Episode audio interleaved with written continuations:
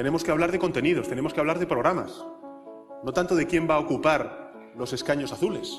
Es más, le diré una cosa, si al final yo llego a un acuerdo de gobierno con Unidas Podemos, los ministros que se sienten en esta bancada no serán ministros ni ministras del Partido Socialista o de Unidas Podemos, serán ministros y ministras del Gobierno de España, de un gobierno progresista, ecologista, feminista y europeísta, que es lo que ha mandatado la ciudadanía española.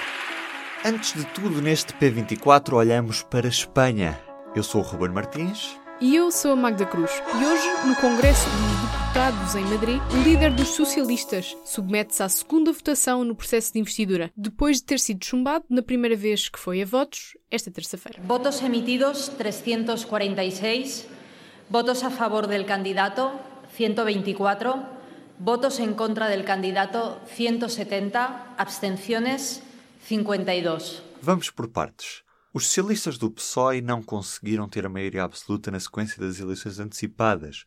Estas eleições, de 28 de abril, resultaram num parlamento fragmentado sem maiorias. O partido de Pedro Sanches, Partido Socialista Operário Espanhol, foi o mais votado, com 123 deputados, mas sem o apoio à esquerda do Unidas Podemos e a abstenção de partidos regionais, como a Esquerda Republicana da Catalunha, nada feito. A difícil tarefa de formar governo continua em Espanha, depois dos socialistas do PSOE e dos conservadores do PP terem perdido a hegemonia nas eleições de 2015, com a entrada em cena dos anticapitalistas do Podemos e dos liberais cidadãos. Nas eleições deste ano, houve também a entrada em jogo dos nacionalistas do Vox, que conseguiram eleger 24 deputados.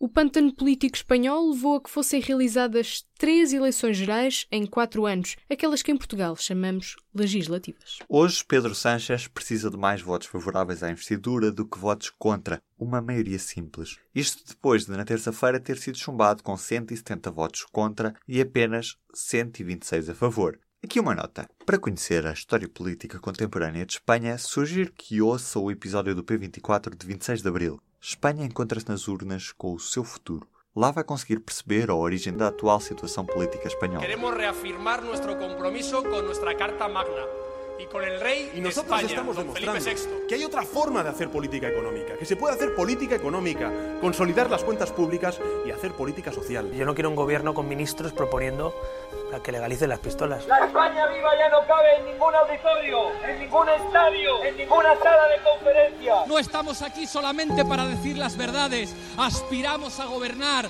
y vamos a gobernar. Voltando à atualidade, depois de os liberais dos cidadãos terem virado costas a Sánchez, o PSOE só tem como opção entender-se com os anticapitalistas do Podemos. Sánchez queria que o Podemos fosse apenas uma força de apoio parlamentar, no fundo. E comparando com Portugal, queria que o Podemos tivesse o mesmo papel que o Partido Ecologista aos Verdes, o Bloco de Esquerda e o PCP nesta legislatura. Mas o líder do Podemos, Pablo Iglesias, queria que o partido fosse parte do governo, tendo ministros. A linha vermelha de Sánchez estava em Iglesias. O líder dos socialistas não queria que o líder do Podemos fizesse parte de um futuro governo, até que Pablo Iglesias apareceu no Twitter. España necesita ya un gobierno de coalición de izquierdas que asuma que los derechos sociales tienen que ser el eje de gobierno. Mi presencia en el Consejo de Ministros no va a ser el problema siempre y cuando el PSOE asuma que no puede haber más vetos O líder do Podemos disse que não seria por ele que não ia existir um governo de esquerdas em Espanha. Mas, e há sempre um mas, o Podemos não podia ser relegado para um papel secundário no novo executivo espanhol. E aqui é que está o principal motivo de conflito entre os dois partidos. É que o Podemos quer ter um papel ativo em pastas como a da igualdade, trabalho, finanças e transição ecológica. Da última noite veio a confirmação de que as negociações entre PSOE e Unidas Podemos tinham fracassado. Fontes do PSOE disseram ao jornal El País que as exigências de Pablo Iglesias são inaceitáveis e que os socialistas se recusam a ter dois governos. Diz o PSOE que o Podemos manteve até ao fim a exigência de ter uma vice-presidência e cinco ministérios. Já a contraproposta de Pedro Sánchez era de apenas três ministérios e uma vice-presidência. Este impasse pode ser resolvido nesta manhã ou não. Mas se não for resolvido, a vida fica mais complicada para Pedro Sánchez. E Espanha fica com eleições à vista. Talvez o PSOE antecipe já uma possível maioria absoluta. Mas o jogo também pode virar caso haja uma união das direitas. São perguntas para irmos acompanhando. Acompanhe o raciocínio. Hoje, Sanchez submete-se a uma nova votação. Daqui podemos seguir para dois caminhos. Primeiro, se nesta segunda ronda for aprovada a investidura do líder do PSOE, ou seja, se tiver mais sims que nãos, Pedro Sánchez fica encarregado de formar um governo. Se, por outro lado, o Congresso se vir diante de um chumbo na investidura, o cenário complica-se e, sobretudo, atrasa-se a vida política espanhola. Passa a haver um prazo de dois meses para formar governo e o rei é chamado a decidir se nomeia outro candidato ou não.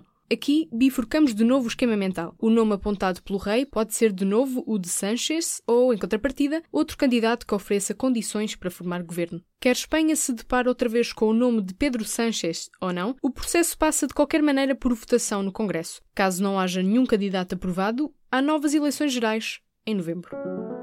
Hoje, como já dissemos, os deputados voltam a votar. Pode acompanhar os resultados no público durante a tarde de hoje. Do P24 é tudo.